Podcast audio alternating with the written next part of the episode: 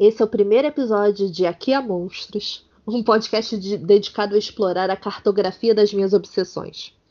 Eu sou a Gabriela Ventura e eu tô aqui hoje com JP Cruz para a gente conversar sobre uh, o escritor de ficção científica e fantasia Ted Chiang. Oi, JP. Oi, eu gosto que quando você começa a gravar você faz a, a voz de professora, que não é sua voz normal. né? a, gente, a gente tem que fingir que tem uma postura. Tipo, eu estou oi, oi, dando oi para João Paulo e ele está na sala, porque este homem mora comigo. E, inclusive, ele está gravando comigo o primeiro episódio desse podcast porque eu obriguei ele a ler todo o Ted Chiang. Que, a bem da verdade, não é muita coisa. Não é muita coisa. então vamos lá. Eu acho que a primeira pergunta, e eu já tô aqui queimando pauta, mas a primeira pergunta que eu ia te fazer foi como você chegou à obra uh, de Ted Chiang. Mas eu sei essa resposta, que é através da minha imposição.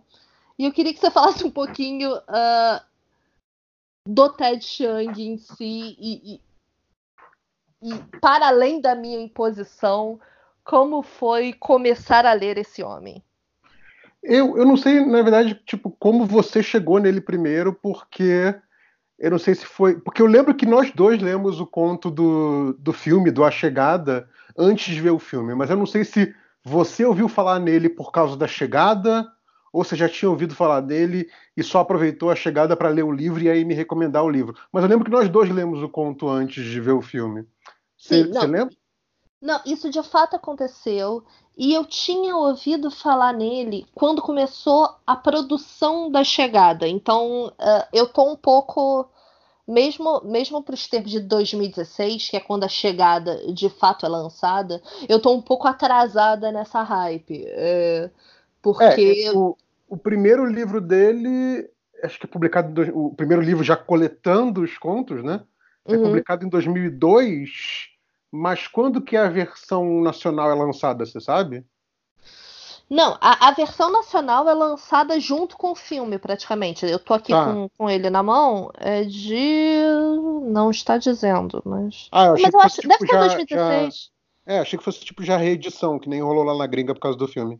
Não, tá aqui, intrínseca Aliás, 2016. Eu, eu, acho que a gente pode dar um passo para trás e, e, talvez falar isso, né? Que talvez Ted Chiang é um nome que não é familiar para muita gente e que quem já ouviu esse nome provavelmente associa ele com o filme, né? Com A Chegada, que é um filme baseado em um dos contos dele, né? Então, e eu acho que talvez é, é, para a maioria das pessoas que vai ouvir nunca tenha tido contato com o texto do Ted Chiang, mas tenha tido contato, pelo menos de ouvir falar do, do A Chegada, né? Que foi um filme que fez bastante sucesso, foi bem falado, etc. Né? Então, é, é talvez a gente até possa começar daí, porque é, é um desses casos em que é, adaptação vai trazer pessoas para o original, né?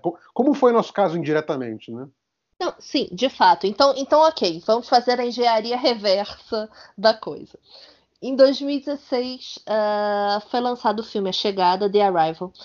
Uh, o diretor é Denis Villeneuve que é aquele cara que dirigiu. Eu devia ter aberto isso em alguma aba da Wikipedia, mas eu não abri, mas não tem problema, a gente faz isso agora. É, enquanto eu estou abrindo, eu dou uma coisa aqui. Denis Villeneuve. Bom, se o projeto desse podcast era ser Mambembe, a gente já começou bem, né? Mas vamos lá.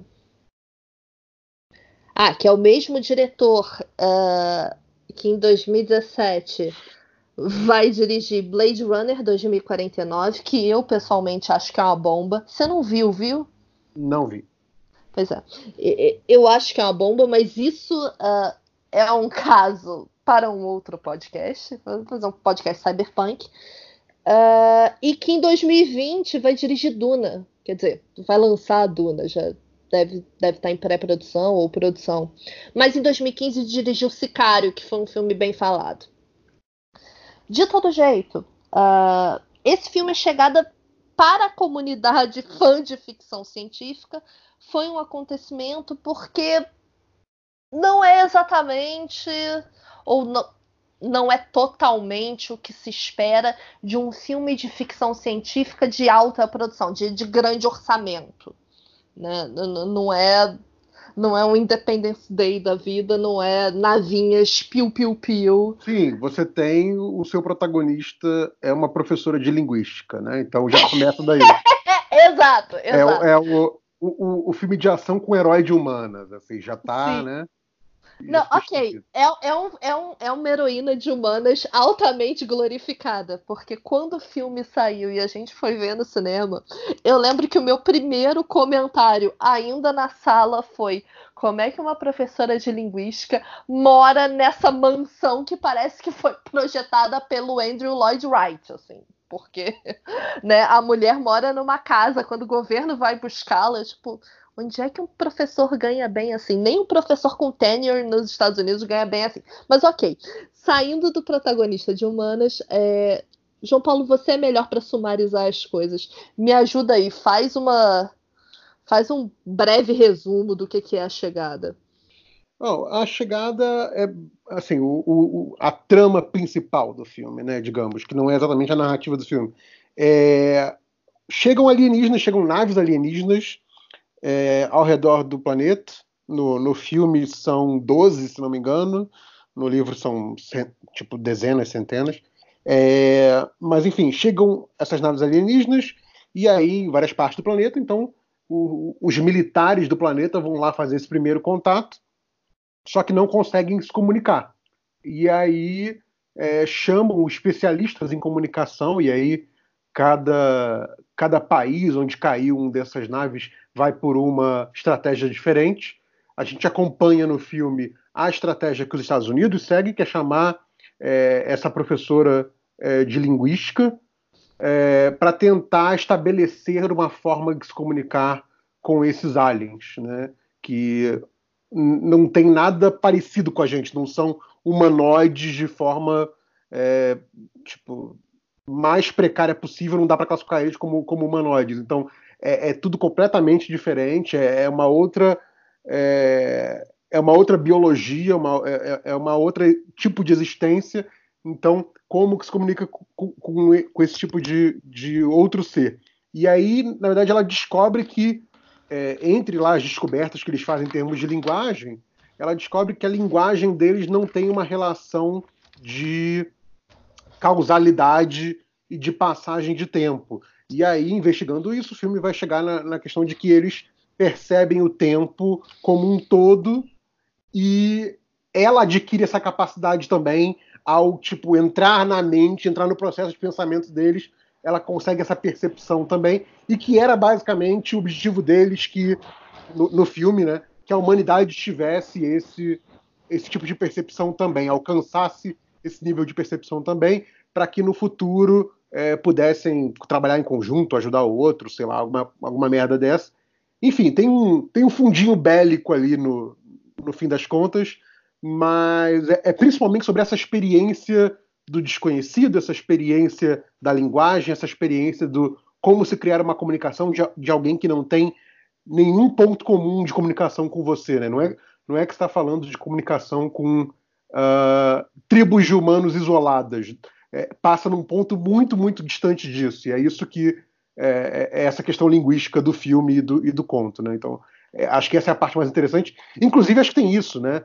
É, é um negócio que eu sempre falo quando eu falo desse filme e quando eu falo do conto original, é que 99% do que tem de interessante, de interessante no filme está no conto. E tudo que tem de ruim no filme não está no conto. Então, assim, Sim.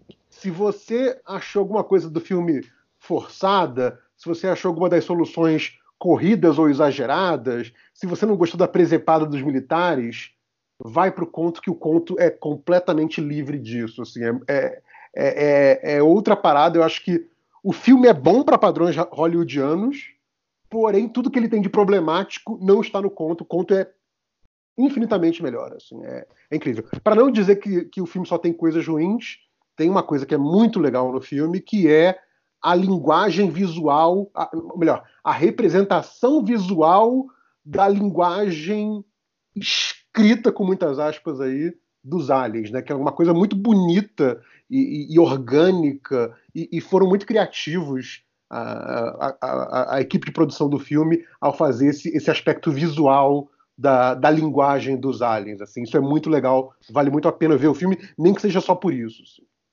É, eu quero pegar algumas coisas que você falou para comentar uh, e para ver se a gente sai do Arrival e vai falar do, do, do, do, resto da obra do Ted Chiang em si, porque eu estou sentindo que a gente pode ficar nerdando uh, algumas horas sobre o Ted Chiang.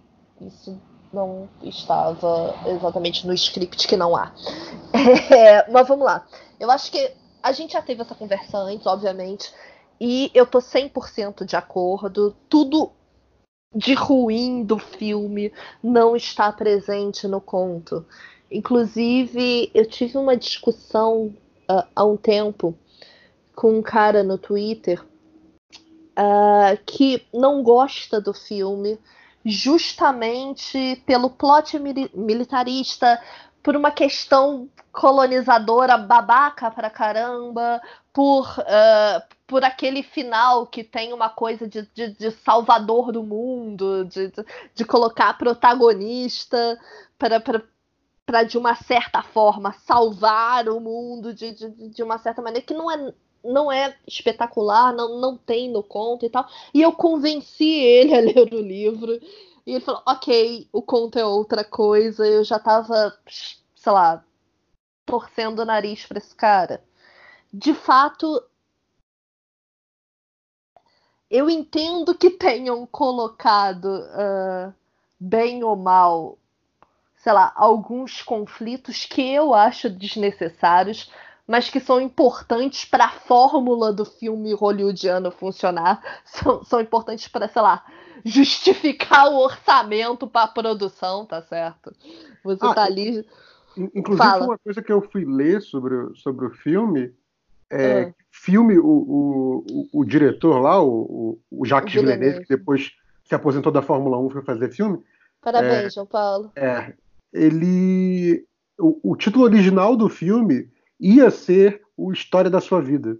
Então, quer dizer, Porra. ele tinha um, um, um, respeito pelo original, apesar de, obviamente, como você falou, mudar as estruturas para encaixar na narrativa hollywoodiana, blá blá blá.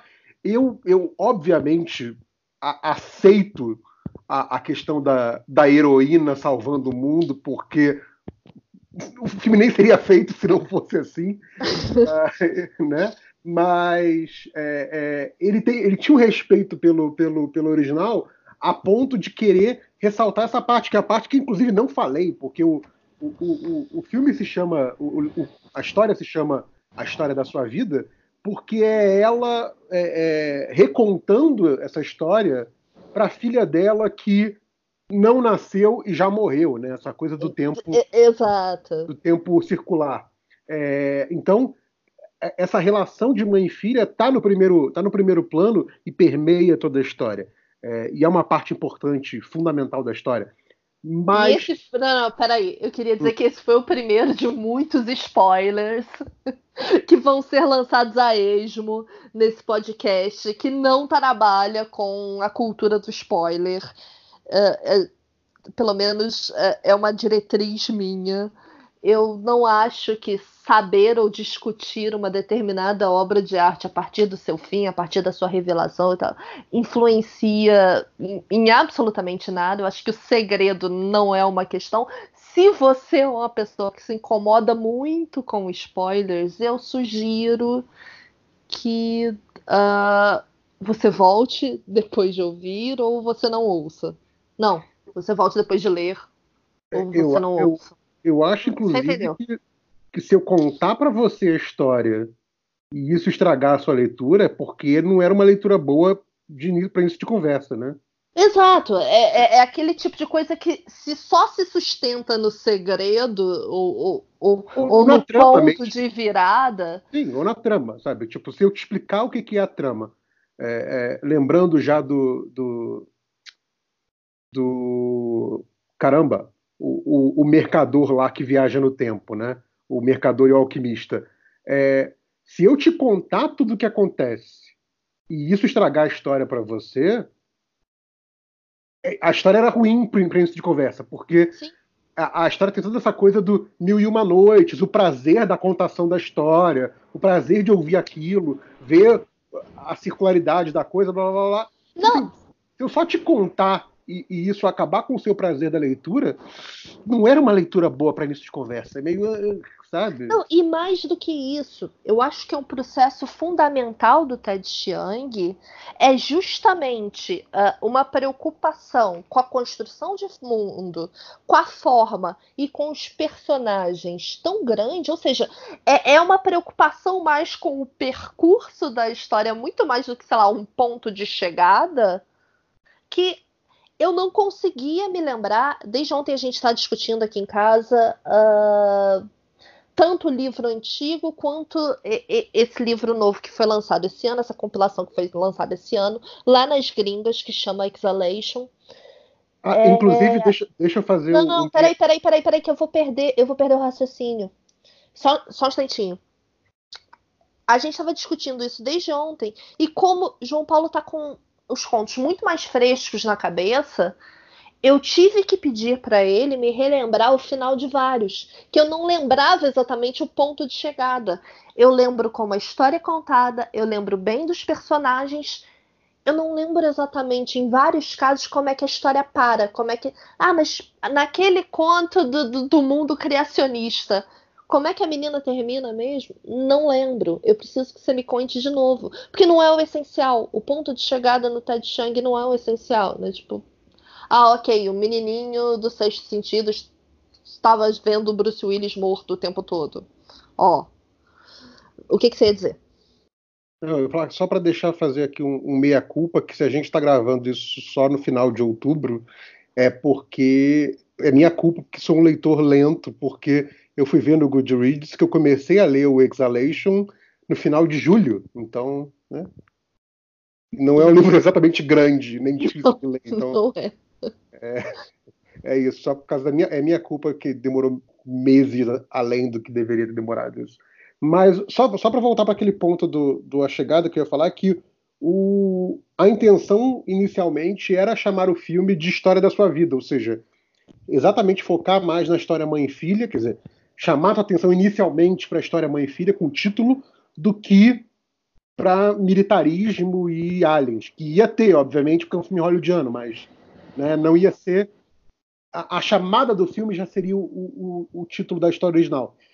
Só que, obviamente, por ser exatamente esquema industrial hollywoodiano, você tem as, as famigeradas exibições de teste. E nas exibições de teste, o nome foi um ponto rejeitado pelo, pelo, pelo público. Então, mudaram para um nome mais cara de ficção científica, o que exatamente que eu acho que o Tai Chiang não tem, né?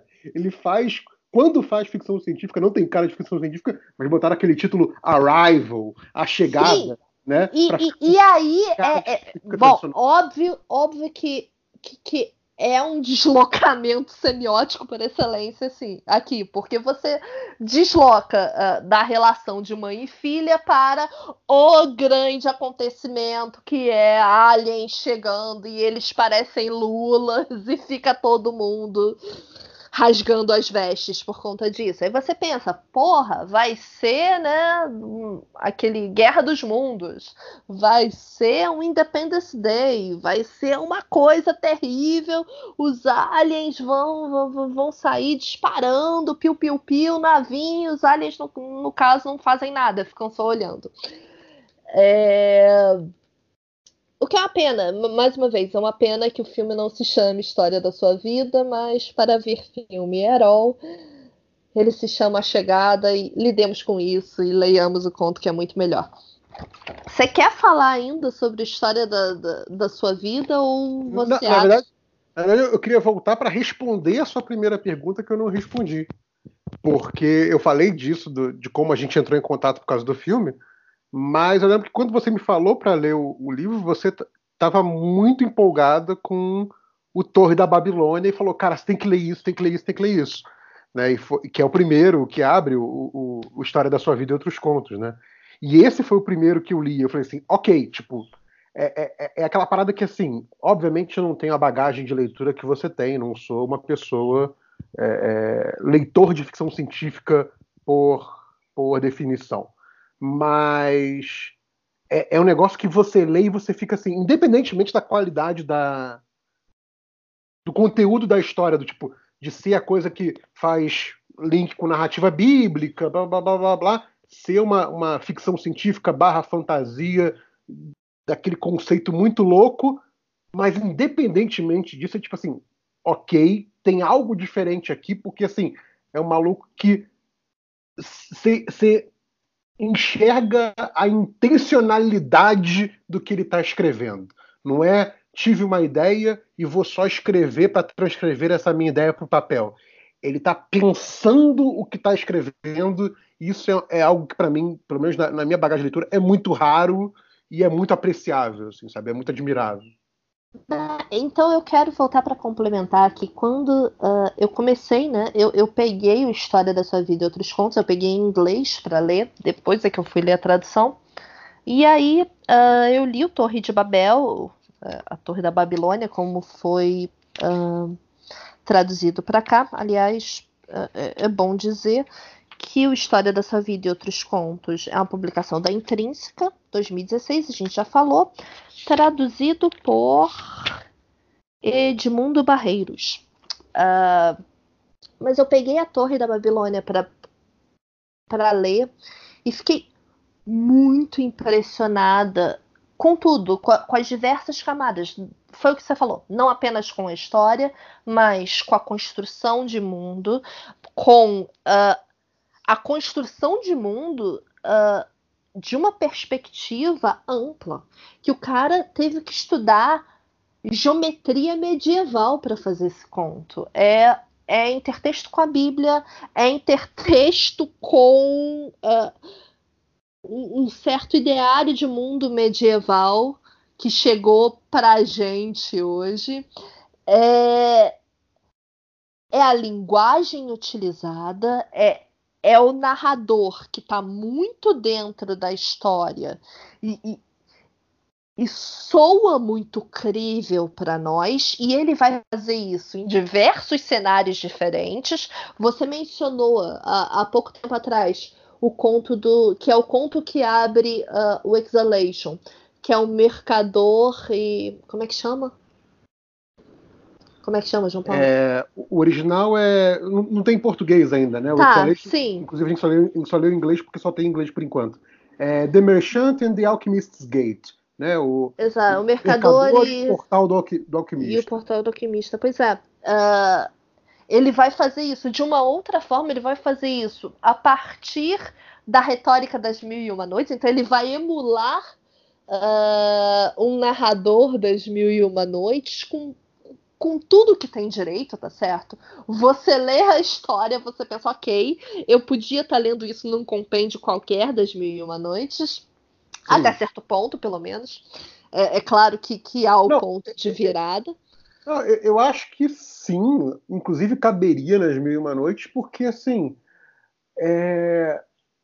A, a ciência da viagem do tempo desse, desse, desse conto ela é só uma ciência lógica, ela não é uma ciência tecnológica. Então, assim, é, um, um, dispositivo buraco de minhoca e um dispositivo mágico teriam exatamente o mesmo efeito e a mesma narrativa. Então, se ele só falasse um portal mágico que viaja no tempo e aplicasse a mesma lógica que ele aplica nessa história, funcionaria igual. Então, é, eu acho que a ideia é exatamente essa: é algo que é, é não só é, é, lembra Mil e Uma Noites, como poderia ser um conto perdido das Mil e Uma Noites, sabe? É, isso é muito bom. Mas assim, é, não, voltando, voltando à Torre de Babel para exemplificar o meu, a minha reação pasmada diante do Ted Chiang. Eu vi ali uh, um trabalho e um trabalho laboral de linguagem, de, de tema, de construção, de pesquisa e de. Eu não. Talvez porque eu esteja pensando nessa de. olhando para as minhas edições em inglês. Ah, eu vou fazer uma coisa horrível, que é o termo que me veio à cabeça foi o crafting da narração, a, o artesanato, pronto, obrigada. O artesanato da narração em si, em tudo que ela implica. E é Sim. é tão difícil achar um escritor, principalmente um escritor de gênero, que faça isso de uma forma tão competente. E aí que... eu acrescento outra coisa, que não só é, é, isso fica muito evidente, mas isso fica muito evidente porque a gente tem um olhar para isso. Ele não é o tipo de escritor que esfrega na sua cara, olha a construção de mundo foda que eu fiz. Entendeu? Não, em absoluto. Porque isso tá no pano de fundo. É, é, é aquela coisa do o, o, autor que construiu muito mais e tá te mostrando só a ponta do iceberg. Só que você, sabendo como as coisas são feitas, você vê uma ponta de iceberg e você imagina qual foi o tamanho do iceberg total.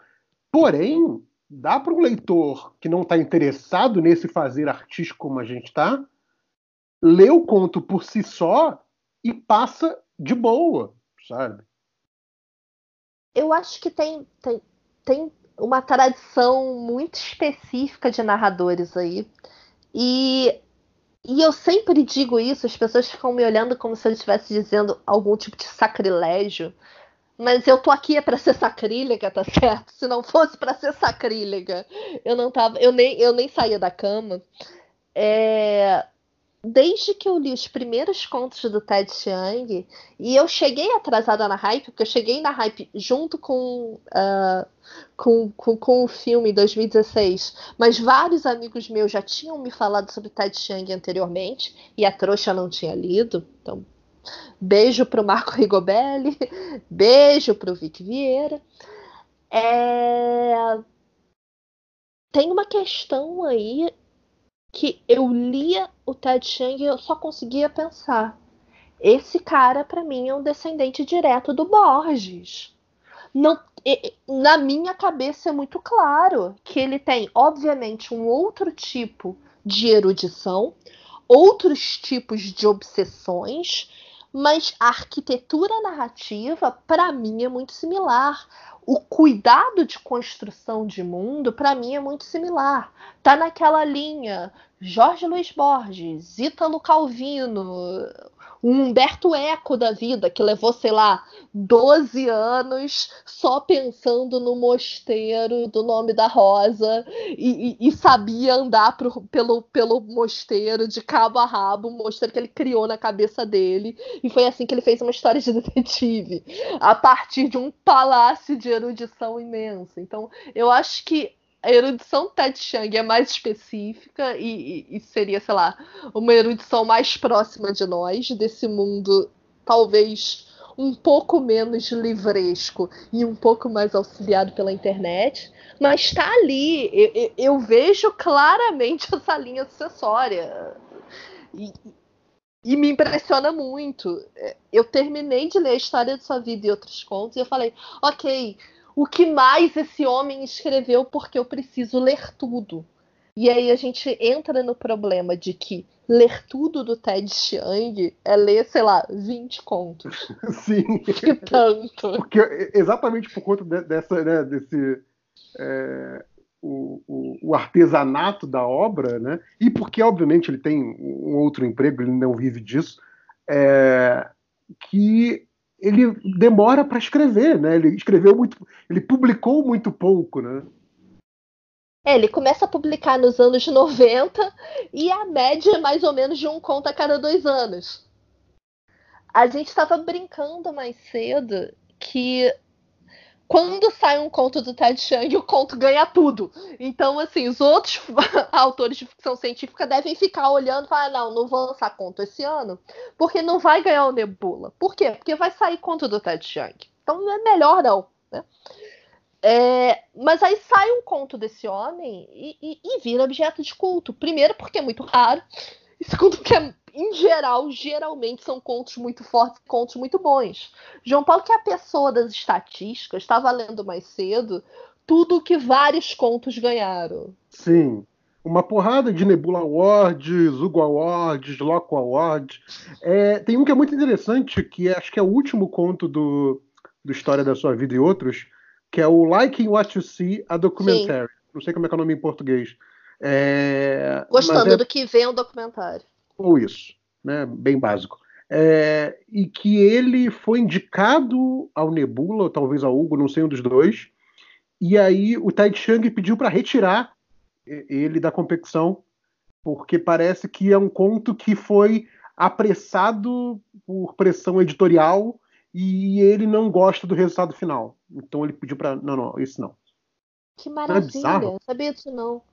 É, eu, li aqui na, na Wikipedia. E, tipo assim, é bizarro isso, né? Porque assim, é, é... ele poderia ter ganhado mais prêmio, né? Essa é a questão. exato, exato. Mas, não, por exemplo, esse não, esse eu não vejo como, como glória suficiente. Cara, é, é, é uma coisa que eu admiro muito. Eu admiro, não exatamente escritor profícuo, eu admiro muito, e é uma coisa que eu sempre digo, o escritor que tem a lata de lixo em casa. Na verdade, qualquer.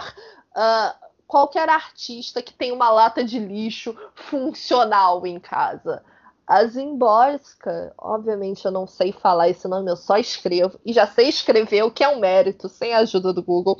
Mas a, a, a, a poeta polonesa que ganhou uh, o Nobel há uns anos atrás fala muito sobre a, questão da importância da lata de lixo.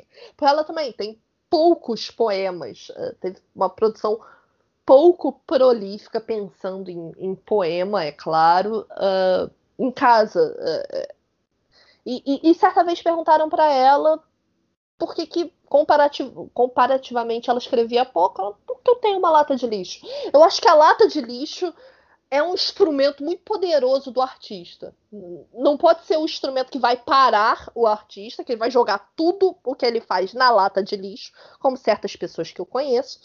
Uh, mas tem que ser um instrumento poderoso. A gente não quer ver qualquer espirro que uma pessoa criativa dá. Porque não é qualquer espirro que é uma obra de arte, eu sinto muito. É, desculpa, eu entrei num rente aleatório, você está falando alguma coisa? Não, você estava falando essa questão da, das premiações, né? Que o, o, primeiro livro tem a publicação mais antiga dele, que é o, o exatamente o, o, Torre de Babel, né? A Torre da Babilônia, que é de no, no, 90, né? É, essa coletânea, inclusive, saiu originalmente em 2002, tá? E aí só tem de conto novo exatamente esse último que ele falou que foi apressado, que é o Gostando do que Veio, o documentário. É, mas todos os outros já, já, eram publicações anteriores, então vai de 90 até 2002. E o primeiro é esse de 90, que já ganhou o, o, o Nebula, né? Então já é um dos prêmios aí mais famosos da, da, da, ficção científica e ele já ganha com o primeiro conto dele, né? Um negócio chato. É, e aí vai seguindo tal, e aí você tem de 90 até. É 90, 91, 91 de novo, 98, que é a história da sua vida, que ganhou também o, o Nebula, 2000, 2000, 2001, né, que é o Hell is the Absence of God, né, o, o inferno. O inferno é a ausência de Deus. É a ausência de Deus, que ganhou o Hugo, o Locus e o Nebula, né? Tudo no mesmo ano o cara levou, assim e Like in What You See, que é o único de 2002, né, que é da época da publicação do, do livro. E, e, o que eu acho interessante, não, não acho que a gente vai passar por todos os contos é, individualmente. Não, não dá nem tempo. A gente já tem mas... 35 minutos. É, eu tô acostumado com podcast de três horas. É, é não, a, a, gente imagina, eu imagino que a gente vai chegar em uma hora e meia. Quem é que vai ouvir um podcast de uma hora e meia sobre Ted Chiang? Eu e você, que estamos aqui o quê? Gravando. Muito bem. Exato. Continua. É, mas só essa questão dos temas, né? Então você tem o Torre da Babilônia, que você está falando do maluco lá da época, sei lá, é o que? Egito, pré isso, é muito antigo, né? É, mil, é, mil, sei lá, mil, dois mil antes da era cristã. Tempos, assim. tempos bíblicos, né? Aquela, aquele genérico, assim, tempos bíblicos. né? Tempo, tempos sobre, né? Apagados é... sob as areias do tempo. Exato. Para a galera da Terra plana vai ser um conto muito legal, inclusive. justo, justo, justo. É, o, o, Understand, que é o, o, que aí já vira uma coisa tipo quase cyberpunk William Gibson, tipo um maluco que toma uma droga que amplia a sua capacidade mental e aí entra nessa coisa do tipo como o escritor transmite, como o escritor cria e como o escritor transmite para o leitor a ideia de estar escrevendo alguém super inteligente, com raciocínio muito mais rápido e complexo do que o nosso e ainda assim se fazer entendível, né? É, é um, é, é, é, um desafio. E eu lembro quem falou disso e que eu nunca tinha parado para pensar nisso, é o Brian Bendis, né, já puxando a sardinha para o lado dos quadrinhos. O Brian Bendis falando da época que ele escreveu O Homem de Ferro. Né, e, obviamente, não é esse Homem de Ferro o idiota do cinema, é o Homem de Ferro de verdade. E aí ele fala: como é que você escreve um personagem que é o seu protagonista, que é o seu ponto focal da, da trama, que é mil vezes mais inteligente do que você jamais será? É, é um desafio para o escritor, né? Eu acho que o, o, o Ted Chiang faz isso muito bem né, nesse conto. Então, olha como já é uma perspectiva quase que diametralmente oposta do primeiro conto. Sim. Aí vem o que talvez é meu favorito de, dessa, dessa coletânea. Era o que eu ia eu... falar. Eu, era o que eu ia falar. Você comenta o seu favorito dessa coletânea, depois eu comento o meu favorito dessa coletânea. Vamos lá. É, que, é o, que é o Divisão por Zero, né? Que é a história de, de, uma, de uma matemática, então tempos teoricamente contemporâneos, então não tem nada do, do fantástico dos outros dos outros dois anteriores que você leu aparentemente, porque os outros não, dois. o conto são... não tem nada de fantástico em si.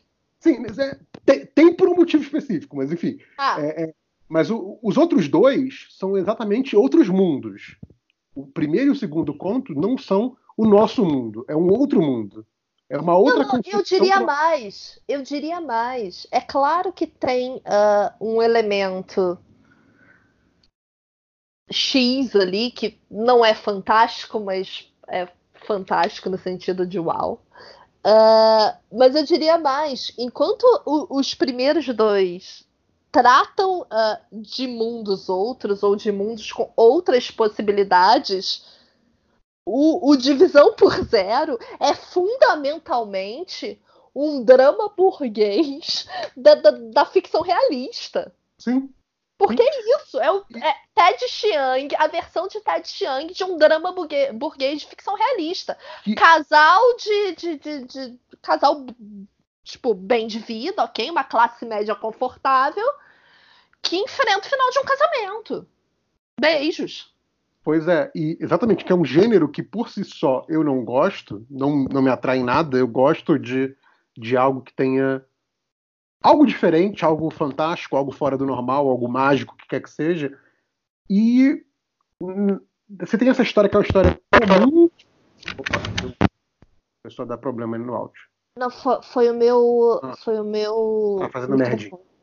Tá. vai, desculpa. Enfim, e tem essa história que é teoricamente comum, né, dessa, dessa pessoa que trabalha, é uma matemática, tal, não sei o que, nos tempos contemporâneos, e de repente ela quebra a matemática. Assim, tipo, você parte do princípio muito absurdo que, tipo assim, cara, eu cheguei numa lógica, eu fiz aqui meus teoremas, fiz aqui minhas continhas, e é bom porque, assim, você não precisa entender porra nenhuma de matemática para entender esse conto, mas precisa entender que, através da lógica e das fórmulas, etc., ela chegou num, numa negação da matemática, que basicamente é uma negação da realidade. Então, assim, ela quebra a realidade. E aí, como a Gabriela falou, isso tem a ver com a quebra da vida dela também, a quebra do o que eu entendia como a estrutura da minha vida e que agora está quebrada.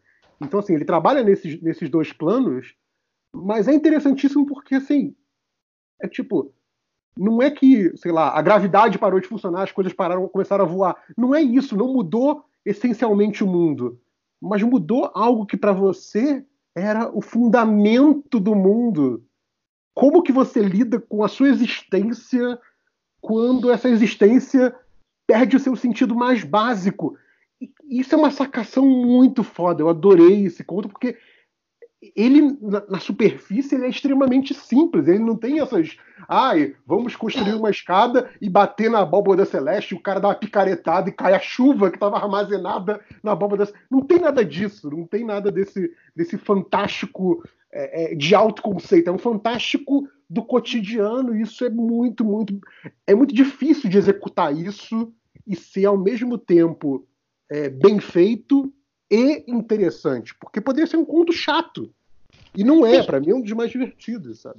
Eu acho que divertidos. O fim do casamento alheio é divertido. Parabéns, esse é o seu conceito de diversão. Não é o meu, tudo bem. né? Momentos. Mas eu acho que tem a questão aí. Sempre que eu penso nesse conto do Ted Chiang no Divisão por Zero, eu penso naquele quadrinho uh, que eu vivo comentando e, e, e, vivo retweetando, que tem essa, essa dicotomia muito boa entre ficção de gênero e, e ficção realista, que é bem ou mal a ficção que está em voga no mainstream, se é que se dá para falar em mainstream de literatura durante o século 20 e 21, tá certo? Já acho que né, falar em mainstream é um pouco complicado, mas eu não vou complexificar isso agora, porque esse não é o ponto. Mas é aquele quadrinho do Tom Gaudi, que, que, que tem, tipo, os escritores sisudos de, de realismo escrevendo com as suas máquinas de escrever, e, e o escritor de ficção científica que diz: vocês só estão com inveja do meu jetpack, sai voando, assim. E, e, e eu acho isso fantástico, porque esse divisão por zero é o melhor dos dois mundos. É a tentativa do Ted Chiang, que é uma tentativa muito bem sucedida. Aliás, ganhou alguma coisa o Divisão por Zero? Ah, aqui não apareceu como tendo ganhado nada, não. Ok. De unir ficção científica com drama burguês. É, é, é um excelente conto, tá certo. Mas o meu favorito da coletânea uh, já é um conto mais para o fantástico, embora se passe numa versão contemporânea de mundo, numa versão alternativa de, do nosso mundo contemporâneo, uh, em que Deus e os anjos existem. Então, é o inferno é a ausência de Deus. E, e, e, basicamente esse é o setup do conto. Esse é, é, é esse é o não, mundo. Não é, não é um existem, né? Porque né, agnosticamente falando, eles podem existir. Sim. É eles, eles existem tipo de forma presente. Eles são, são revelados e são presentes. É, não, você não precisa ter fé. O ponto é esse. A fé é uma outra coisa ali. É, é, é menos uma questão de ter fé em Deus do que de amar a Deus ou não, tá certo? Então você tem esse mundo em que Deus, os anjos e o inferno de fato existe. Tanto existe que de vez em quando uh, o chão fica transparente e você vê de, a, a, as pessoas no inferno, sei lá, indo fazer compras, andando no metrô, na hora do rush, fazendo coisas que pessoas normais fazem no mundo de cima. É, e aí você, né, daí de onde vem o nome do conto, que acho que você não falou que, que é, é, o inferno. Inferno é a ausência de Deus. É, basicamente é, é, é, isso. O inferno é estar exilado de Deus, mas as pessoas não parecem que estão sofrendo especialmente, tá certo? É, e nesse mundo, uma questão interessante são as aparições angélicas. Os anjos uh, aparecem nesse mundo, só que não são o, o, os anjinhos bonitinhos, rococó das pinturas do século XVII. É evangelho. Não são é, é, não são os anjinhos fofinhos, New Age, sei lá, da Mônica Buonflijo, Fale com seu anjo, anos 90. Cara, denunciei a minha idade lindamente agora. Nossa, isso estava completamente escondido na minha memória, assim, impressionante. Não, é porque eu tenho essa memória uh, daquela, daquela tabuíja de anjo que eu já achava um absurdo nos anos 90. Você lembra disso? Fale com seu anjo da Mônica Bonfils, que era basicamente uma tabuíja para falar com o anjo. Então, em vez de ter aquele negocinho de madeira, era um negocinho de asinha. Eu lembro eu, disso. Eu não bem. lembro disso especificamente, eu só lembro desse, desse nome das propagandas falando Sim, dos coisa de anjo, anjo, anjo o tempo todo.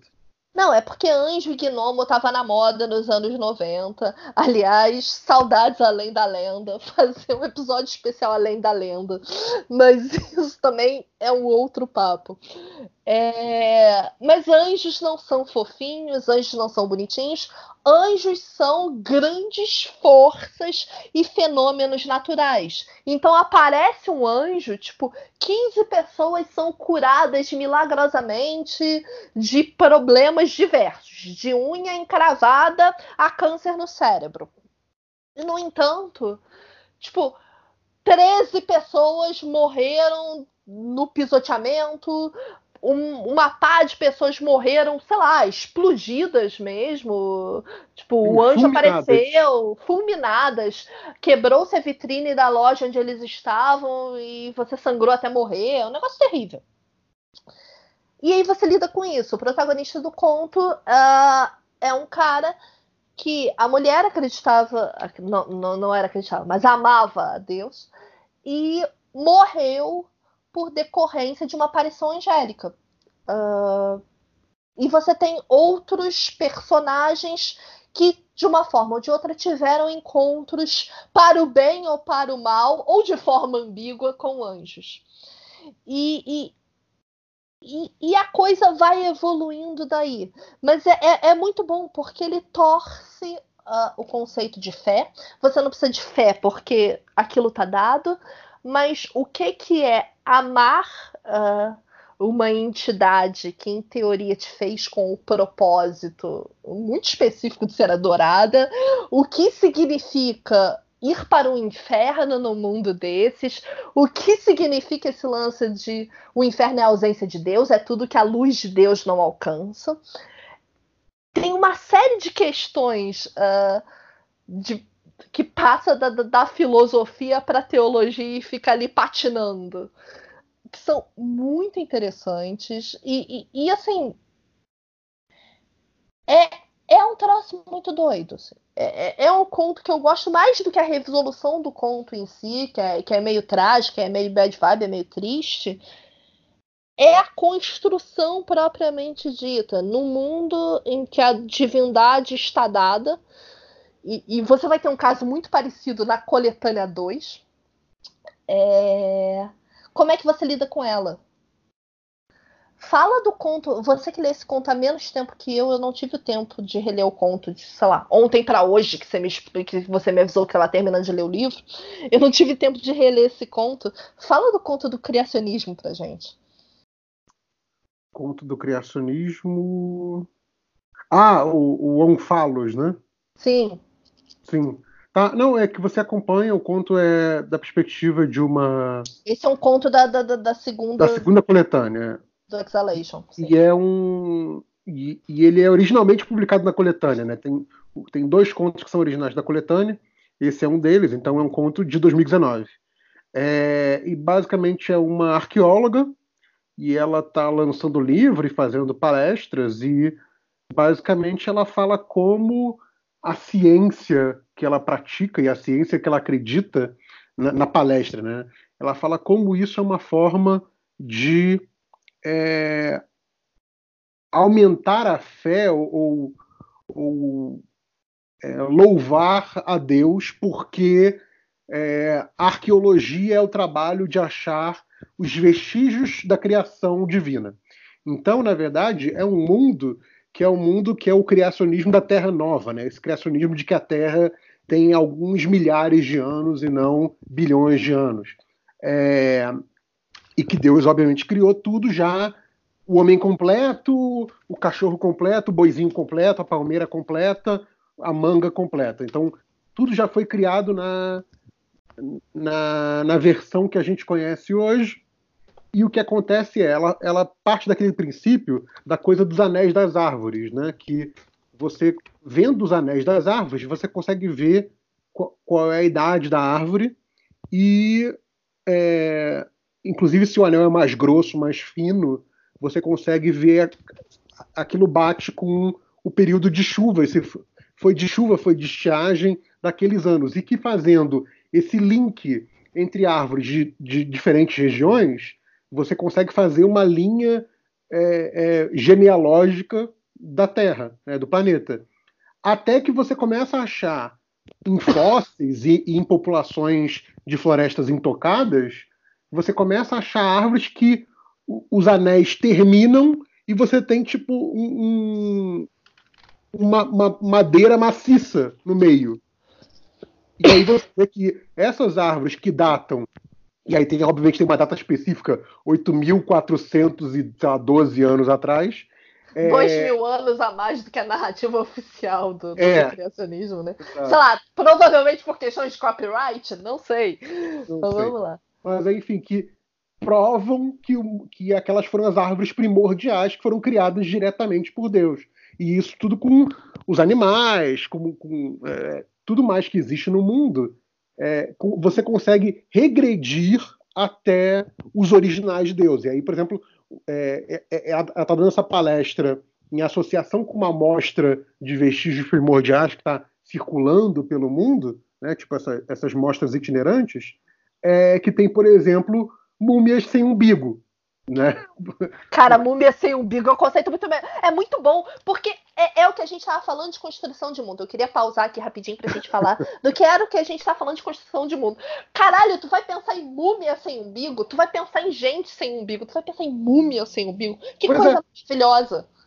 Por quê? Porque ele faz essa associação, tipo, no mundo que é criacionista, no mundo em que a evidência científica aponta para uma criação é, é, criacionista, para um, uma gênese é, divina, né? uma gênese pelo menos, não divina, mas enfim, é, é, é, planejada e, e tudo vem do ponto zero, exatamente como está hoje, você vai ter esses vestígios. Se você investigar cientificamente, você vai achar esses vestígios. Então, e aí, de certa forma, você faz imediatamente a comparação com o nosso mundo. Se o mundo fosse criacionista, você cientificamente acharia essas provas. Num mundo que realmente é criado por Deus, é, o método científico confirma isso, entende? Porque se, se a Terra tivesse 8 mil anos, a gente teria evidência científica disso. Então, é uma pessoa de ciência, é uma pessoa que usa o método científico, e esse método científico confirma a existência divina. Então, e aí, obviamente, o, o, porque o conto não é só isso, você tem um novo fato científico que coloca a fé dela em dúvida. Não, por, não, não pelo fato não. de que, tipo assim, Deus nunca existiu. Não, não, pausa é... aí. Hum. Pausa. Eu, eu, eu queria fazer o comentário uh, do de trás da cortina. Eu tava te vendo ler esse conto ontem. Você tava na rede, eu tava passando pra lá e pra cá. Assim, cara, esse conto bizarro, né? Esse conto esquisito. Eu, tá, onde é que você tá? conto da guria e tá, guria arqueóloga, criação. Eu, ah, esse conto tem um ponto de virada que é. não é o que você espera. Você esperar, não. A mulher vai descobrir que não há Deus nenhum, que é tudo uma farsa perpetrada para uma coisa que as múmias sem umbigo, sei lá, são farsas perpetradas por não sei quem, que as conchas e os anéis são isso ou aquilo. Eu já tava pensando, essa porra é a colônia espacial, essa galera teve a mente alterada e tal, parará, parará, parará. Mas o ponto de virada desse conto não é o que você espera. Não, Conta é. ponto de virada, que é muito é, bom.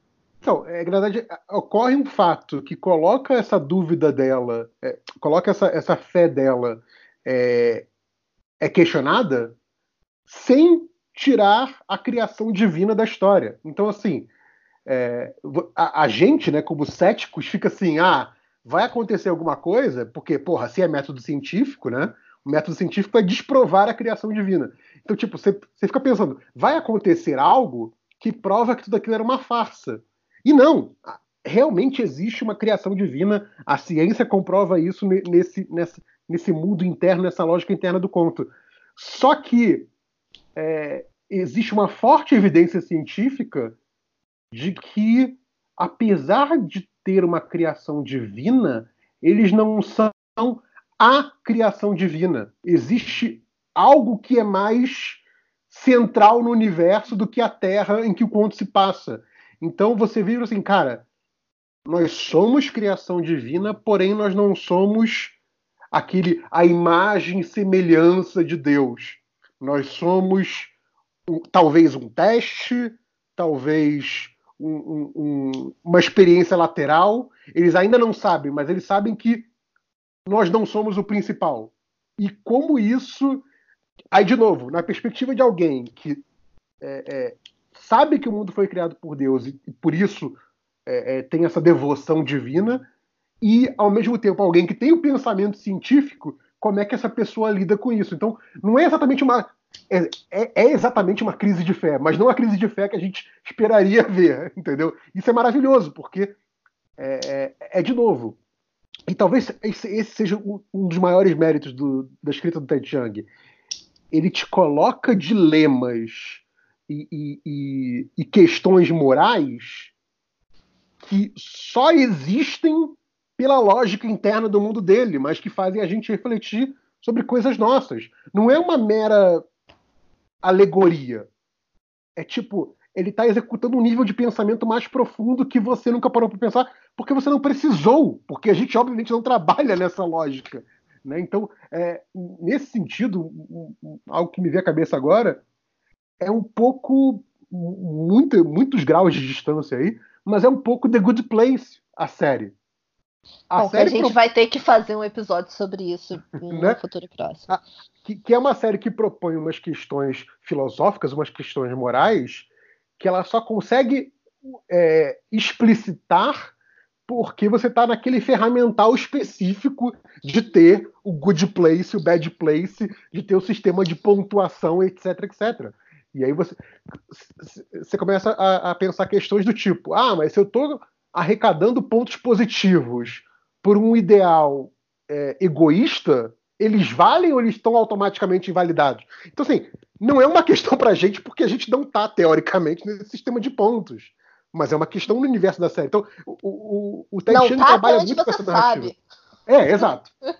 o, o Ted Chiang ele trabalha muito com essa lógica. Ele propõe umas questões é, filosóficas e morais que a gente ou nunca terá ou ainda não teve que se colocar porque ainda não se aplica no nosso mundo, mas que são muito do humano, sabe? Ele está sempre pensando o que, que é o pensamento humano, a, a, percepção humana, a consciência humana, o sentimento humano. Ele está sempre essa coisa de investigar a, a, existência humana de formas mais variadas e, e, de formas bonitas, sabe? De formas interessantes. Não, eu, é eu queria legal. pegar isso que você falou uh, e dizer que eu concordo 100%, mas uh, ir um, um pouco além, que é tudo ou pelo menos muito do que se escreve sobre Ted Chiang uh, fica na exaltação de, de como ele é um escritor de, de altos conceitos, aquilo que eles chamam de hard sci-fi,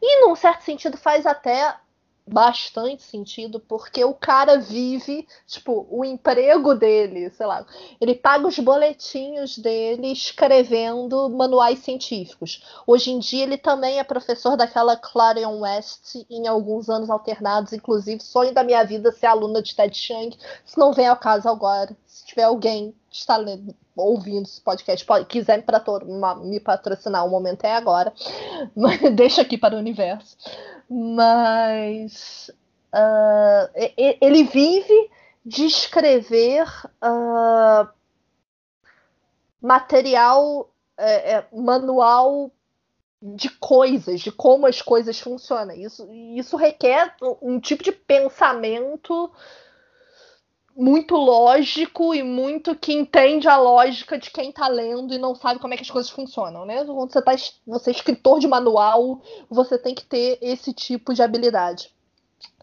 Mas o autoconceito, o hard sci-fi, a precisão da construção de mundo dele, como você disse no início desse podcast, é uma coisa que fica em segundo plano, que jamais é esfregado na sua cara e que serve como moldura para dilemas humanos. No fim das contas, ele é um escritor de hard sci-fi com um coração enorme e Sim. que vai escrever uh, um conto terrivelmente exato no qual ele inventa toda uma forma de vida, uh, não à base de carbono, mas à base de, de ar e metais, e, e, e, como é que o ar desempenha, uh,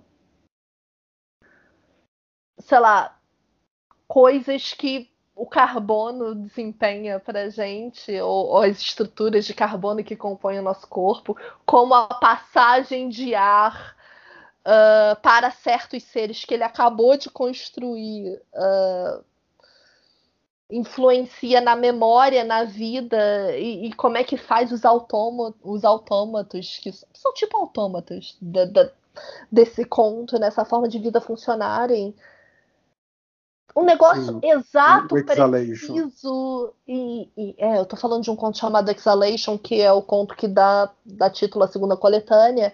Como é que essa forma de vida baseada em, sei lá, metais e ar evidencia uma condição humana por excelência, que é como lidar com o fim e com a nossa própria mortalidade, com o fim do nosso próprio universo, com o processo de entropia que vai corroer tudo e todos, porque é assim que o universo funciona.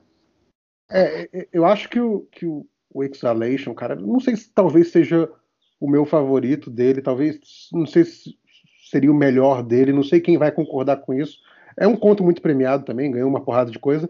Mas, assim, é, ele, inegavelmente, ele é um conto muito bonito.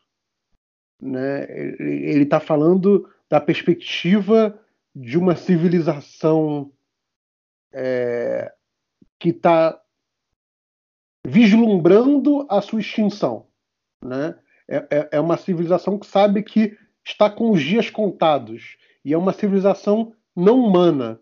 Porém, não humana no sentido não biológico. Porém, eles têm a capacidade de pensar que a gente tem. Eles têm a capacidade de pensar sobre o ato de pensar.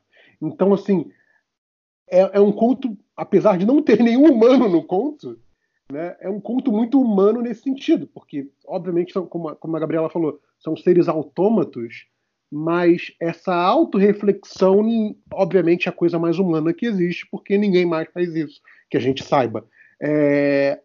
Então, assim, cara, é, é, um conto muito bonito, porque ele pega uns conceitos, que são conceitos da biologia, da física, da mecânica, isso está tudo na construção de mundo, está tudo lá no fundo. O primeiro plano é isso, é uma civilização que sabe que está com os dias contados, sabe? E como é que você, o que que você faz com isso, né? E, e é muito bonito esse conto porque é, o, o protagonista, né, o narrador, decide fossilizar esse conhecimento, ele decide registrar esse conhecimento para que futuros historiadores de outras civilizações, de outras raças que possam existir no universo, saibam que um dia eles existiram, sabe? Isso é muito, muito bonito. E eu estava falando do Humberto Eco mais cedo. O final uh, desse conto me lembra muito um texto do Humberto Eco, que eu obviamente já não sei mais qual é o texto, ele me vem na cabeça agora, mas é. É, é Humberto Eco falando que sempre se escreve para alguém. E, e, e, e aí alguém pergunta para ele, mas você escreveria mesmo que o universo, sei lá, que o mundo estivesse à, beira de um colapso? E ele diz, eu escreveria pra, na, na, esperança de que arqueólogos do futuro ou de outras civilizações viessem e encontrassem e, e soubessem o que eu sou, do que, que eu faço parte, o que que nós fomos. Então, é, então o, o, narrador desse conto do Ted Chiang é o Humberto Eco Robô. É isso. É, um, é, é, é, basicamente. É, o narrador desse conto é o Humberto Eco Robô. Que, que beleza! Que beleza! A, né? Por a, falar em sacrilégio. É, aliás, uma coisa que eu acho interessante, para quem gosta desse. Não só de ler o conto, e ah, vou ler um conto agora, e ai, que legal, que conceito bacana, blá blá blá. Não que apenas se divertir com a história, mas quer ter um, uma noção do fazer artístico e, e, das ideias por trás das ideias, os dois livros têm essa questão de é, story notes, né, de anotações sobre as histórias, que é ele falando do processo, que fez né? ou o que qual foi a ideia que gerou. Então, por exemplo, é, é, o primeiro que abre o Exhalation, né, que é o, o Mercador e, e, e o Portal do Alquimista, ele falando dessa coisa de que ah, é, trabalhar com essa questão de que o passado é imutável e que o e que viagem no tempo é rela, relativisticamente possível, né? Usando que não quebrasse a relatividade de Einstein, só é possível quando você não consegue alterar fatos que você já viveu. Então, assim, viajar no tempo é confirmar a, a existência da única linha do tempo possível. E ele falou que essa, essa inevitabilidade que ele coloca na viagem do tempo relativística é algo que associa a aceitação do destino do Islã. E aí ele pensou, porra, isso encaixa com uma história de Mil e Uma Noites. Então, como é que a, o formato, o tipo de narrativa, partiu de algo que o conceito veio primeiro, ele queria fazer uma viagem do tempo relativisticamente possível, que, tipo, que tipo de formato, do leque de formatos que a gente conhece, isso encaixaria com menor ruído de forma interessante. Então, essa questão do fazer artístico é muito interessante, porque eu acho isso muito interessante, que acho assim, se você gosta, ah, eu não gosto de coisas espaciais, você falou que tem robô, eu não gosto de robô. Uma coisa que esses dois livros têm é que tem histórias para todos os gostos. É, isso, é, é para mim, é chocante porque, assim, é, porque ele faz, ele faz essas duas coisas. Primeiro que ele muda muito os formatos e os temas.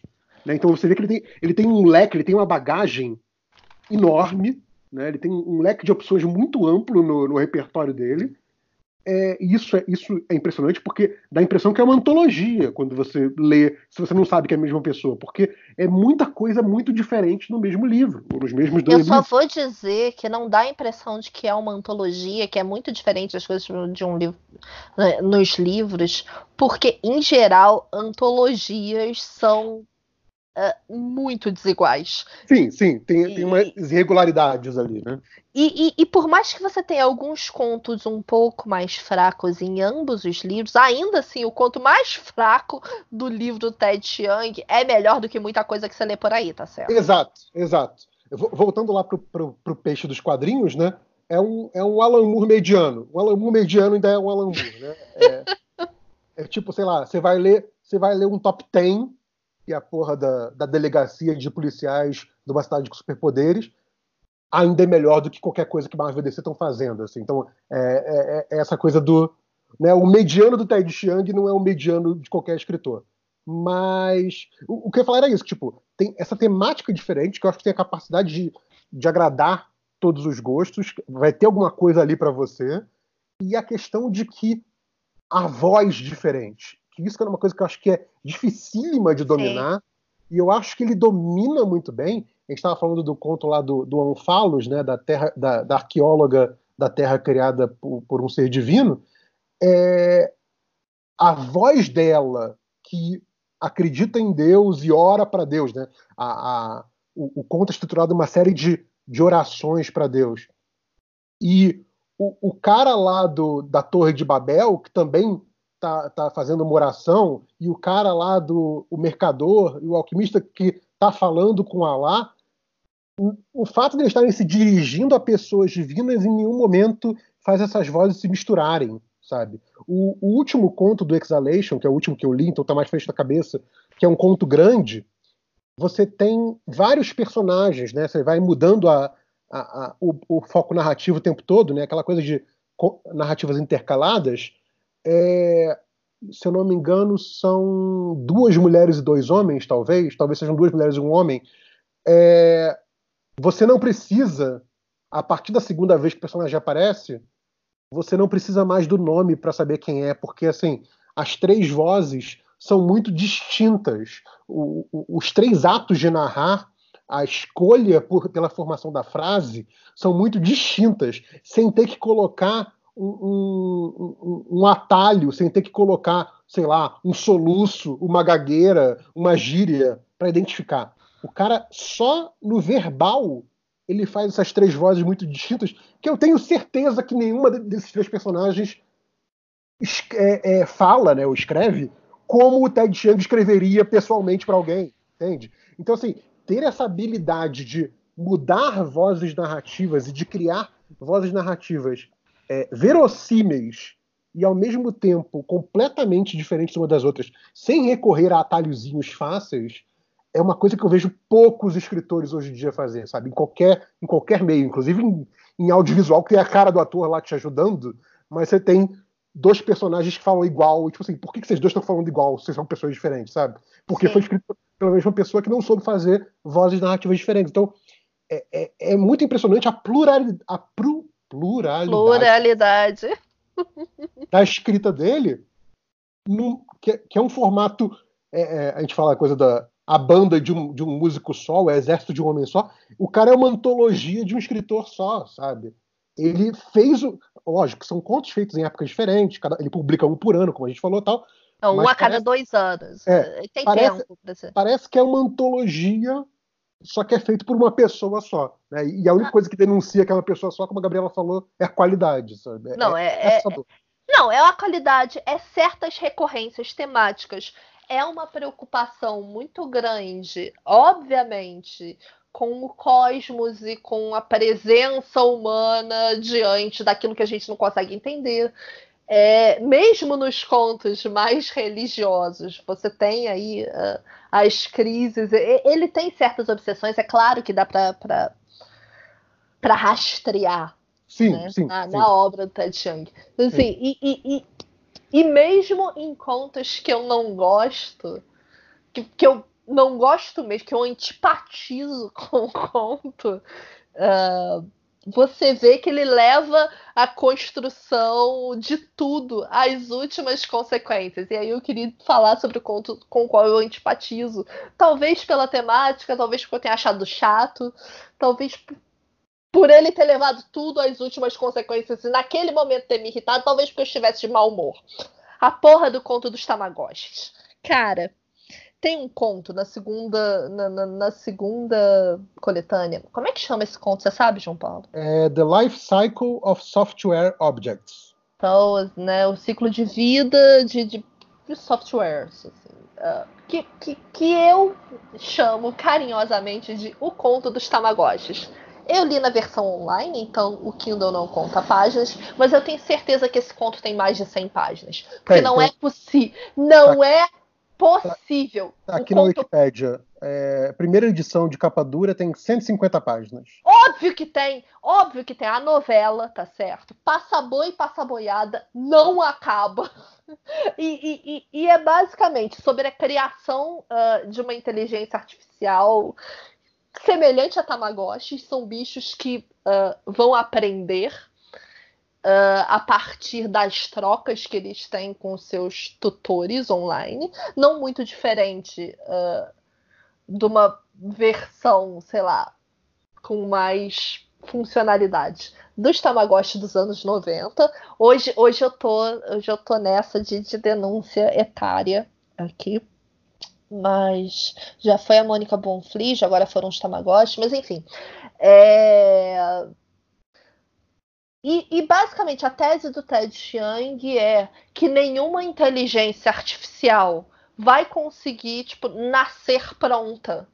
Porque se a gente quer que uma inteligência artificial evolua uh, ou pense como seres humanos, ela tem que evoluir como os seres humanos evoluem, que é a partir das trocas que a gente tem uh, a gente não nasce pronto. A gente, obviamente, nasce uh, com possibilidades. Né? A gente nasce com capacidade cognitiva para a linguagem, a gente nasce com aparelho fonador, mas se soltar a gente no meio do mato né, e criar de uma forma feral, a gente vai grunhir, uh, caso a gente permaneça vivo.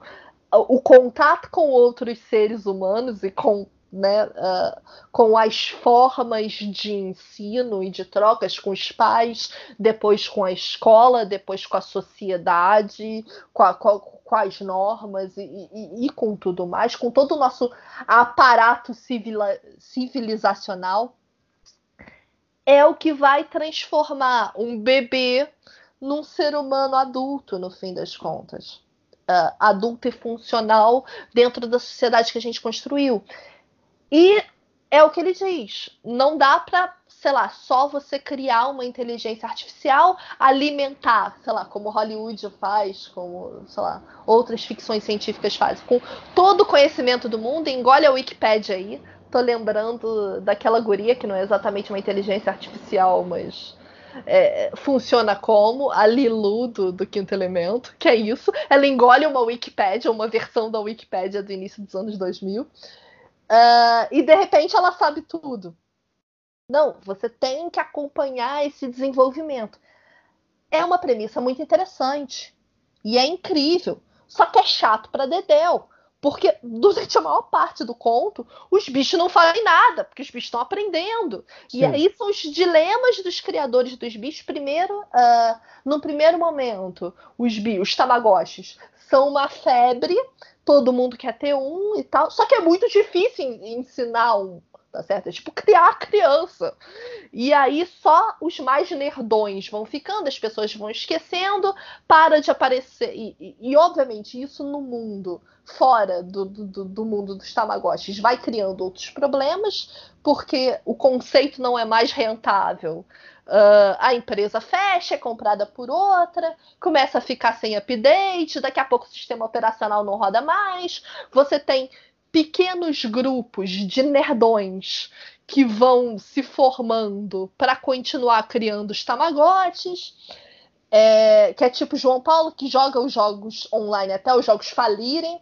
Ele fez isso com Marvel Avengers Alliance, vai fazer isso com Pokémon GO, então tá certo? Né? É, e, e, vai gerando uma série de problemas ao longo de 20 anos. O conto se passa em 20 anos, 150 páginas, e no final das contas, pelo amor de Deus, só mata todos esses tamagotchis, eu não consigo, eu não consigo mais. Eu, não, eu, eu teria abandonado o meu, eu sinto muito. Cara, pois esse é. conto dos tamagotchis acaba comigo. O que eu ia falar é que se ele fosse um, um conto normal de ficção científica, mesmo que fosse um conto né, bem escrito, é um conto que terminaria com a empresa fechando e a, a protagonista falando: putz, agora eu tenho um filho robótico, e agora? Né? Sem, sem supervisão, sem, sem guarita, e agora? Né? Então, assim, um conto normal terminaria ali. E para esse conto, esse é meio que o ponto de partida. Porque esse Exato. é o início do, dos 20 anos. É tipo, é, são dois dos 20 anos, sabe? E aí tem muita, muita história para frente. E o que eu acho mais fantástico é, tipo assim, de novo, voltando para aquele aspecto da construção de mundo, né? É, quando ele começa a propor umas questões mais complexas, umas questões que fogem muito do, do, do conceitual e do abstrato, né? Quando assim, tá, e como é que esses seres existem no mundo? Porque o mundo existe. Você pode. Quando você, quando você faz uma coisa tipo de internet. Agora eu vou, eu vou datar mais do que você, hein? Quando você hum. faz uma hum. coisa tipo, tipo Tron. Puta que o pariu, João Paulo. É, tá, você, vai, continua. Você pode levar um raciocínio abstrato para aquele mundo que é um mundo autocontido. O, o que está acontecendo fora. Ah, para a história do Tron, as tensões Estados Unidos e Irã que rolavam na época não tem a menor importância. Porque a aventura toda está naquele mundo autocontido. Qualquer noção que tem ali de existência e de questionamento sobre a existência fica ali no o jogador, né, o, o usuário e o, os programas. Né? Essa que é a grande questão ali da a, a, a existência e a sua divindade. Assim, o seu entendimento de mundo e o que, que o teu mundo pode, pode expandir termina no usuário. É, é, é um microcosmo que é fácil de trabalhar é, quando esses, esses seres artificiais vão para o mundo externo, começa a lidar com as pressões do mundo externo. Então, por exemplo, a gente acompanha os pais desses seres virtuais, desses seres de inteligência artificial. o pai de pet, o pai o de pai Tamagotchi. De Exato, é, é, a história dos pais de pet. É, só que, obviamente, existe um interesse externo, por exemplo, que é uma coisa que ele chega a pensar, de interesse externo de fetichizar esses seres. E ele lida com isso. E é assustador, sabe? Então, assim, ele, ele, não, ele não se exime de falar quais são todas as coisas que um pai vai ter que temer e vai ter que pensar e vai ter que prevenir essa sua criação no momento que essa criação está no mundo. E, e, aí o conto é enorme, porque ele passa por todas essas fases. E é tipo assim, caralho, o trabalho que essa porra deu. Tipo assim, você vai, você vai tendo trabalho de ler, como a Gabriela falou, é um conto enorme, mas você vai o tempo todo pensando, caralho, o trabalho que essa porra deu para fazer, porque é muita coisa. E, cara, tem uma hora que vira uma discussão de, de jurídico corporativa. Sim. Quem não, tem... eu, eu, eu, retiro o que eu disse. Eu não, eu, não, eu não vou antagonizar esse conto mais, não. O conto é fantástico. Eu só demorei muito tempo para ler. Não, mas ele é fantástico. E, e, é isso que a Gabriela falou, né? Do, do precisar de anos para evoluir, para se tornar algo é, humano, né? Ou algo inteligente, nesse sentido humano de inteligência. É, e, e o Ted Chiang fala isso na, na, nas notas da história, né? Que não só é um conto sobre inteligência artificial, mas é um conto sobre educação, né? Sobre parenting, né? Esse sentido de Sim. educar criança, né? Então é um conto sobre o ato de ser pai. Quando você não tem é, um manual ou uma, uma, uma experiência coletiva para te guiar, porque você está sendo pai de um ser novo, são seres que estão sendo é, criados. E ainda tem isso.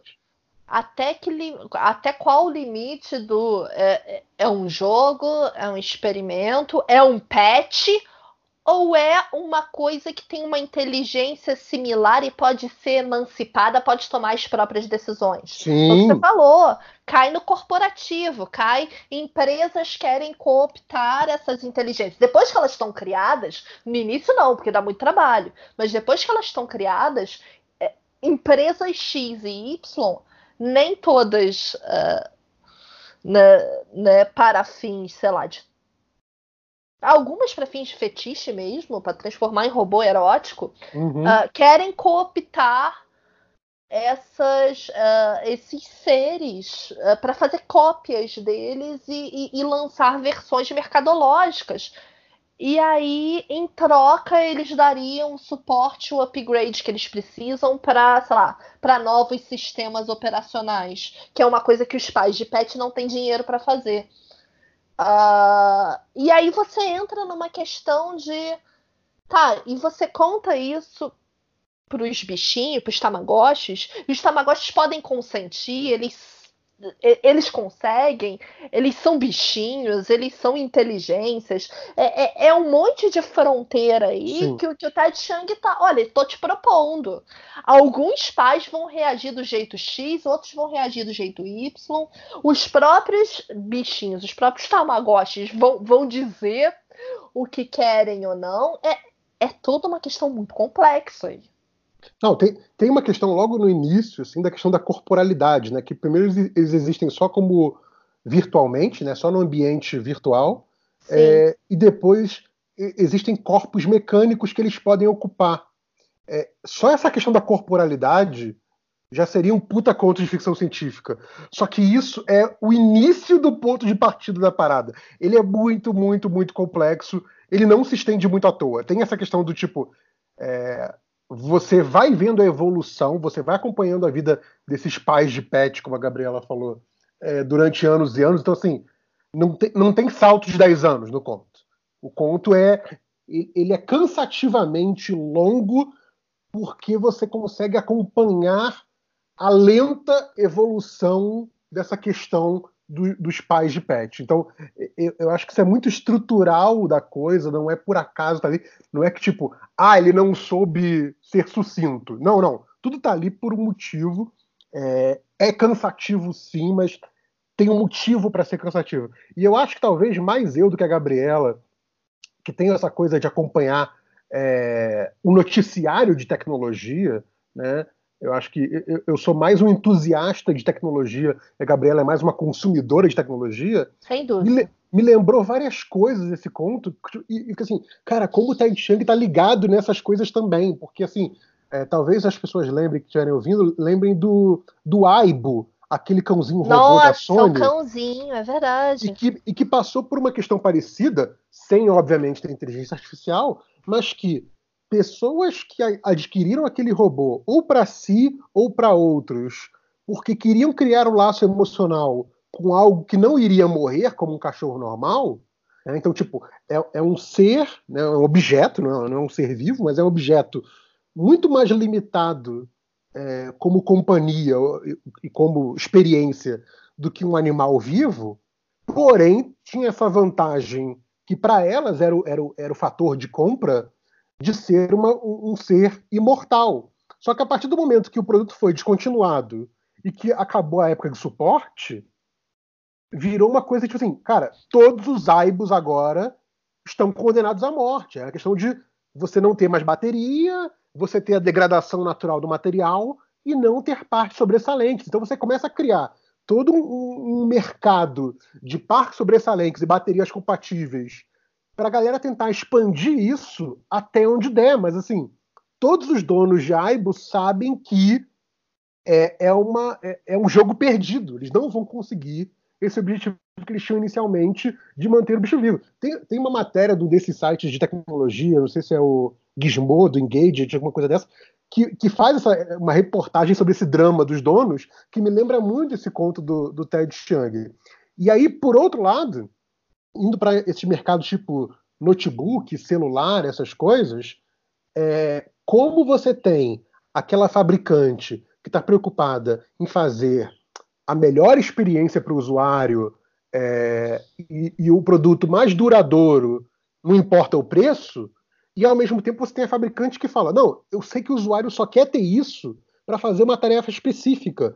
Então não tem por que eu colocar todos esses recursos, todas essas capacidades nele, se o cara vai me, vai me pagar metade do preço, né, vai pagar metade do, do valor, por um produto mais simples que eu sou capaz de fazer agora e que vai cumprir a, a, a demanda dele. Então você tem os sub-patches desse caso, né, as inteligências artificiais mais simples, ou, ou mais simples no sentido de não, não serem capazes de tantas coisas, ou serem até mais, mais eficientes em uma coisa específica. Então, tem um desses robôs, é um que ele, ele é especializado em fazer contas, por exemplo. Então, ele, ele vira tipo uma, um, uma calculadora auxiliar né? Ele, ele faz contas complexas muito rápido, que não é a onda dos que estão lá pela inteligência artificial emocional similar a uma criança. Mas esses dois produtos coexistem, porque você está usando aquela inteligência artificial que foi originalmente criada para ser uma companhia e falou: não, eu, eu não tenho grana para continuar evoluindo isso como uma, como uma companhia, como uma, uma, um novo tipo de pessoa, mas eu tenho grana para fazer disso um ser altamente especializado, melhor do que qualquer computador, porém que nunca vai poder ser confundido com uma pessoa. E isso consegue dinheiro, porque isso é útil para as pessoas no imediato. Então, como isso me lembra indústria de computador, indústria de celular, indústria de tecnologia em geral, que você tem essa, esse tipo de variação também. Então, ele pensou, inclusive, nesses pontos. Ele não ficou só no, no, no filosófico da coisa, do tipo, o que esses seres representam. Não, não cara, com isso no mundo, como isso muda o mundo, como o mundo reage a isso, como o mundo altera isso, e ele vai às últimas consequências disso, é muito bom. Cara, é, e, bom, o Ted Chiang, que não tem um site, eu fui tentar stalkeá-lo mais, mais cedo para fazer um arremedo de pauta. Não tem um site, né? Isso diz muito acerca de Ted Chiang, o escritor de 20 contos, desde os anos 90. É, mas a página da Wikipedia dele, né, alimentada por outros, diz que a graduação dele é justamente em ciências da computação. Ele tem uma graduação, um diploma, né, um major em computer science, e, e depois fez o workshop da Clarion em 89, e essa é a formação acadêmica dele. E ele trabalha escrevendo manuais, né, com essas informações vagas, é tudo que sabemos a respeito desse homem e também é tudo que a gente precisa saber uh, para além de esse filho da puta escreve bem para um cacete e, e, eu queria muito ser ele quando eu crescesse. Basicamente esse é o resumo da ópera de hoje.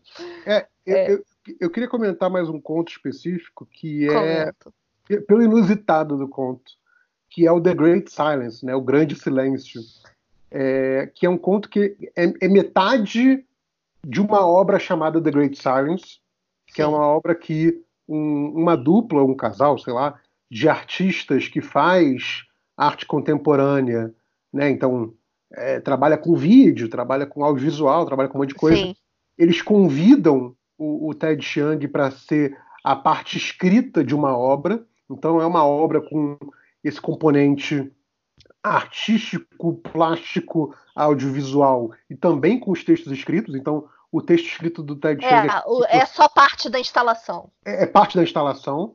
É, só que aí é publicado só essa parte escrita no, no Exhalation e é basicamente narrado por um papagaio falando como os papagaios são tão inteligentes quanto os humanos, só que de outra forma, e os humanos só compreendem a, a inteligência do papagaio para repetir sons no, no, que os papagaios humanos são é, uma das poucas espécies que conseguem fazer essa coisa de repetir sons, porém que os papagaios são seres inteligentes e conscientes, só não no sentido humano, e como eles estão sendo extintos e que aí ele usa esse conceito de que quando uma língua, uma civilização some, né, aquela linguagem deixa de existir, que ocorre esse grande silêncio. Né?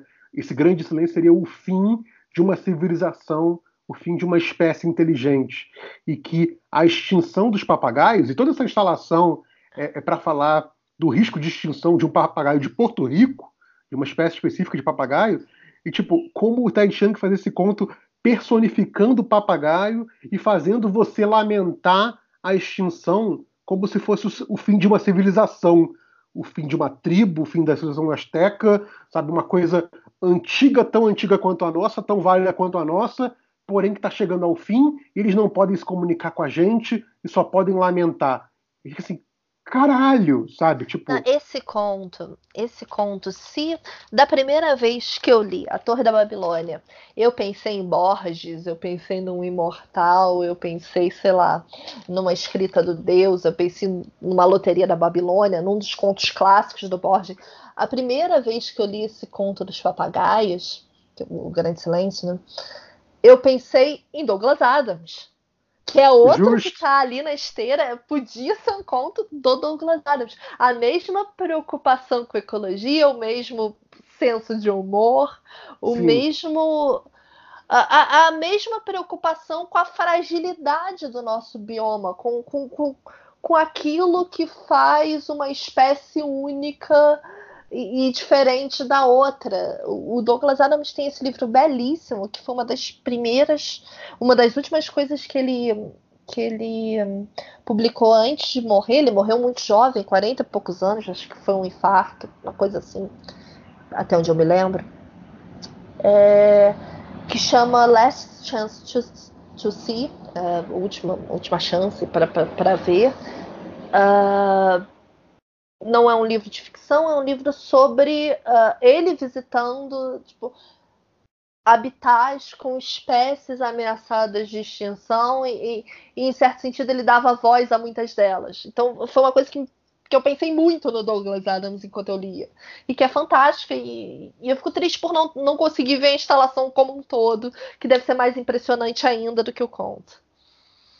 É, você falou de humor, eu acho que tem, também tem isso, né? Que acho que mesmo nos momentos mais, mais dramáticos, é, tem uma questão de, de, humor nas histórias, mas, mas, é um humor mais sutil.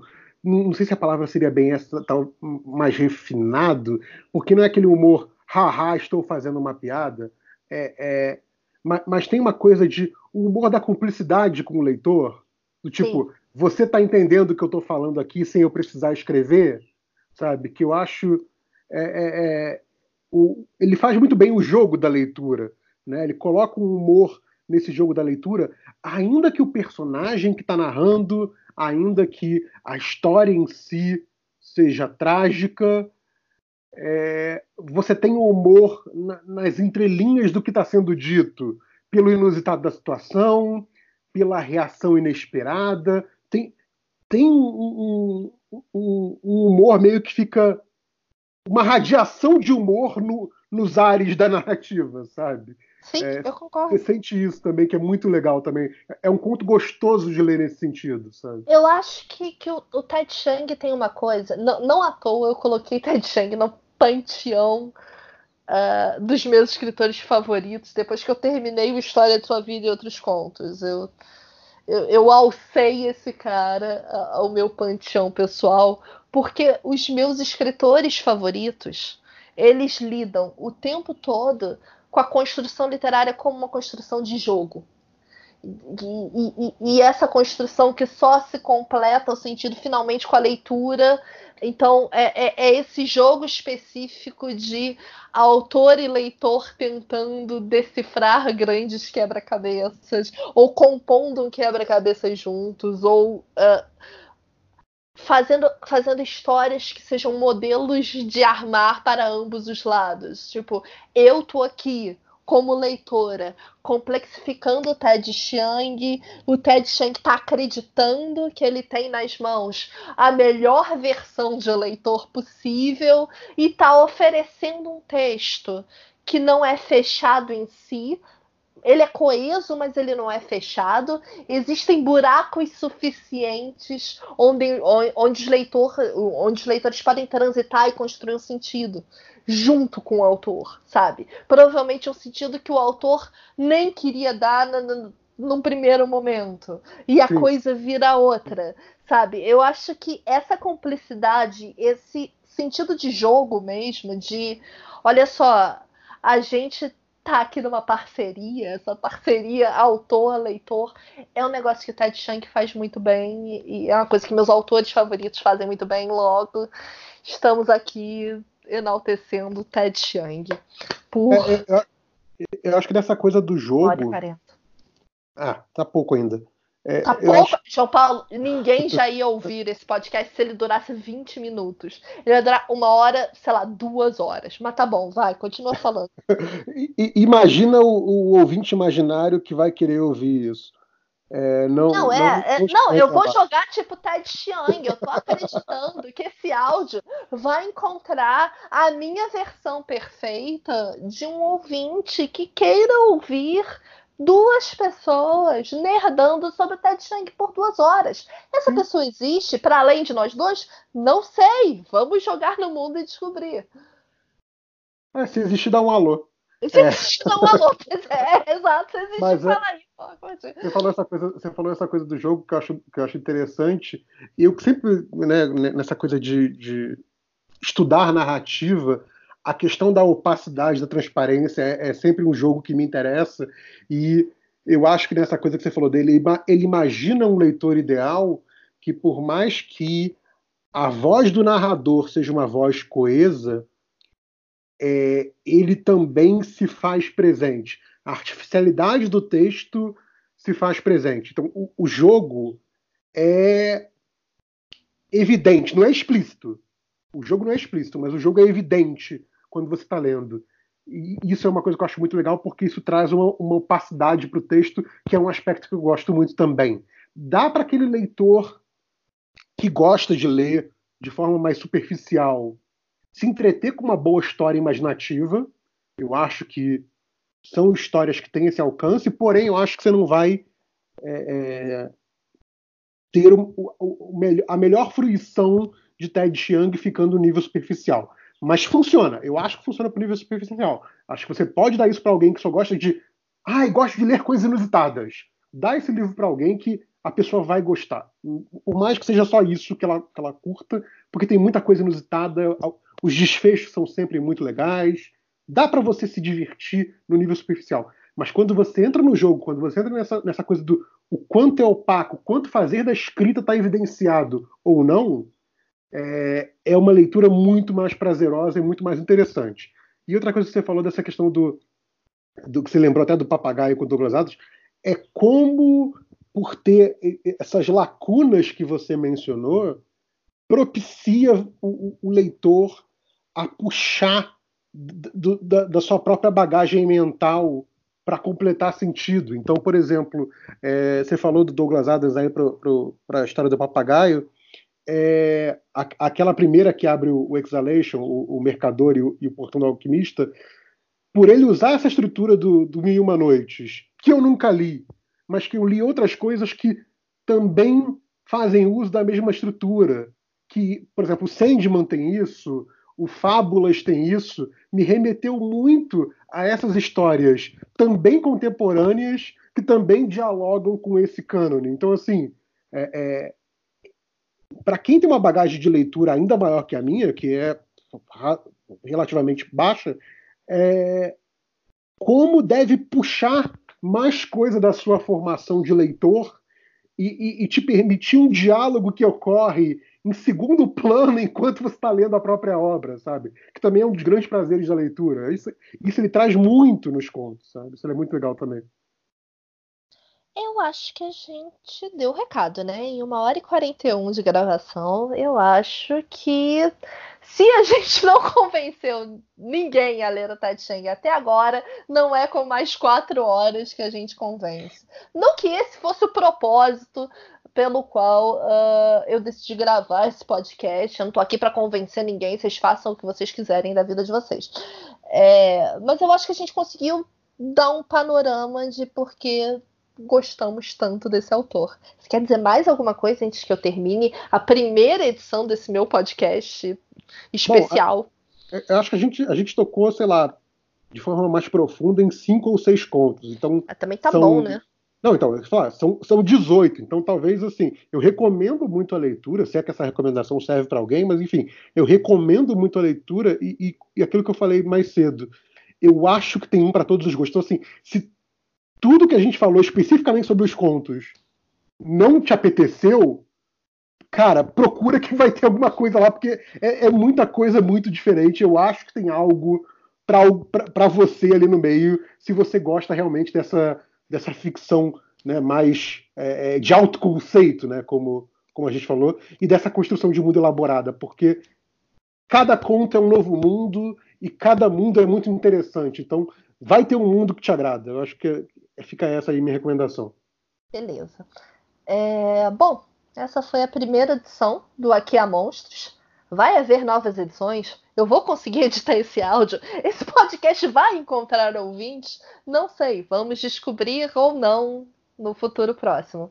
Eu sou a Gabriela Ventura, estive aqui conversando com JP Cruz, estou aqui usando a minha voz de professora de novo, João Paulo vai me sacanear, e a gente volta, ou não, no futuro, ou não, no presente, no passado, tudo acontece simultaneamente.